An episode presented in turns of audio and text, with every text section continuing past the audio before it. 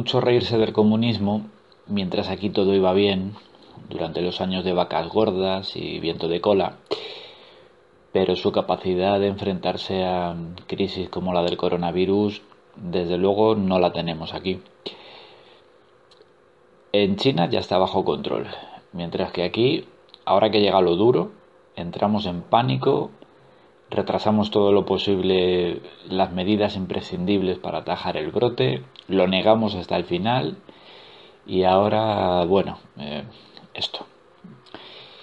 Y todavía hay mucha gente por ahí, mucho irresponsable, que se salta el confinamiento porque le sale de los huevos y anda por ahí paseándose tranquilamente o van en parejas por la calle sacando al perro y los demás aquí encerrados en casa mirando el mundo por la ventana o a través del, del ordenador, en fin.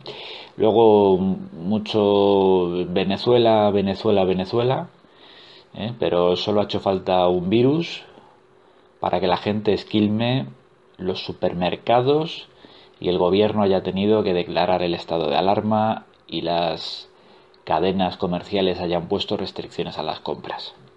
Y esperemos no llegar al racionamiento, que no creo, pero bueno, ya veremos si esto no se alarga mucho. Vaya, las estamos pasando putas y las vamos a pasar peor, mucho peor. Porque cuando llegan situaciones como esta, que es verdad que son impredecibles, pero uno tiene que tener presente que estas cosas pueden llegar. ¿eh?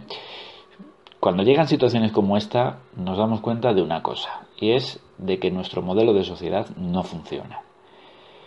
Es una sociedad construida para gastar dinero de formas estúpidas, cuando todo va bien, y cifrar nuestra libertad en eso, en gastar dinero de formas estúpidas. Ese es el concepto de libertad del liberalismo, no es otra cosa.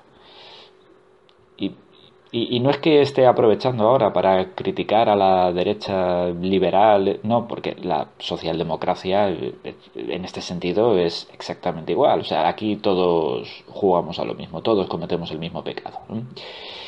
Pero llega la tormenta y ¿qué somos? Somos individuos solos contra los elementos, desprovistos de medios realmente eficaces para enfrentarnos a ellos.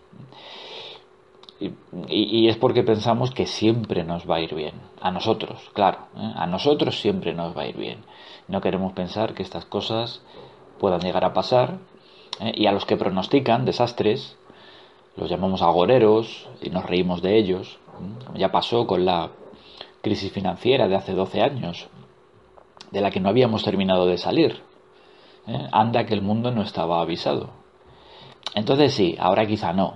Pero entonces sí, porque lo económico sí se ve venir, no como estas plagas. pero nadie quería verlo. Y ahora, en cuanto nos dejen salir de casa, nos olvidaremos de, de esta ocasión, porque somos así, porque nos han condicionado desde que venimos al mundo para ser individuos sin memoria, que solo van a lo suyo, sin sentido de la comunidad, ni propósitos colectivos, ni, ni, ni nada. Solo gastar dinero. Y el que no lo tiene no puede ser libre, claro, porque la libertad es decidir cómo te gastas tu dinero. No es otra cosa. Como todos esos gilipollas que metían su dinero en el ladrillo y decían, ¿qué pasa? Es mi dinero, me lo gasto como me sale de los huevos. Pero luego tuvimos que rescatarlos entre todos. Y los rescatamos empeñando lo público. Y aquí estamos ahora, con después de haber quemado toda la grasa. ¿Eh? con muy pocas defensas para una situación como esta.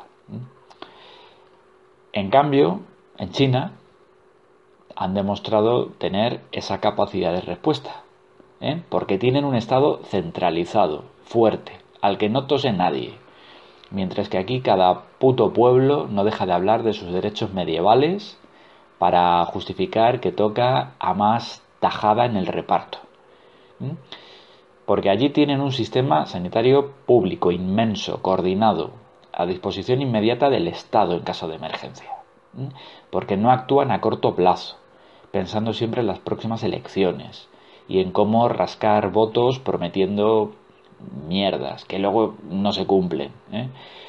porque con una economía planificada en gran medida, los comercios pueden cerrar y el Estado se hace cargo de esas pérdidas. Y por supuesto, eh, ¿cómo no? ¿Cómo no? Porque tienen una mentalidad colectiva, solidaria, ¿eh? porque se entienden a sí mismos como parte de un todo que tiene que funcionar y no como individuos que van a lo suyo, viendo cómo, precisamente viendo cómo pueden aprovecharse de ese todo. ¿eh? Aquí somos individualistas y, hedonistas, caprichosos, y eso es todo. Mientras que allí son mucho más austeros y, disciplinados, y tienen un estoicismo que aquí ni imaginamos. Lo mismito que aquí con la gente haciendo lo que le sale de los cojones, acaparando en los supermercados o saltándose el confinamiento, huyendo en masa a la segunda residencia o como la imbécil de mi vecina estos días, recibiendo visitas cada día ¿eh? y montando jarana como si esto fueran unas vacaciones. Y no les puedo desear que se infecten porque, porque entonces ellos infectarían a más gente. Y, aunque bueno, luego todos los gilipollas tienen suerte. En fin, a ver si aprendemos la lección de todo esto que nos va a hacer falta para todo lo que está por venir, porque la, la hecatombe económica que nos espera es acojonante.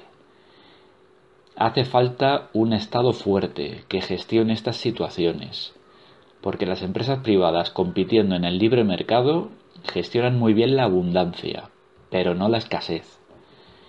Hacen falta servicios públicos potentes, dotados, que actúen a una, no empresas con ánimo de lucro que te cobran como en Estados Unidos dos mil dólares por un test de coronavirus.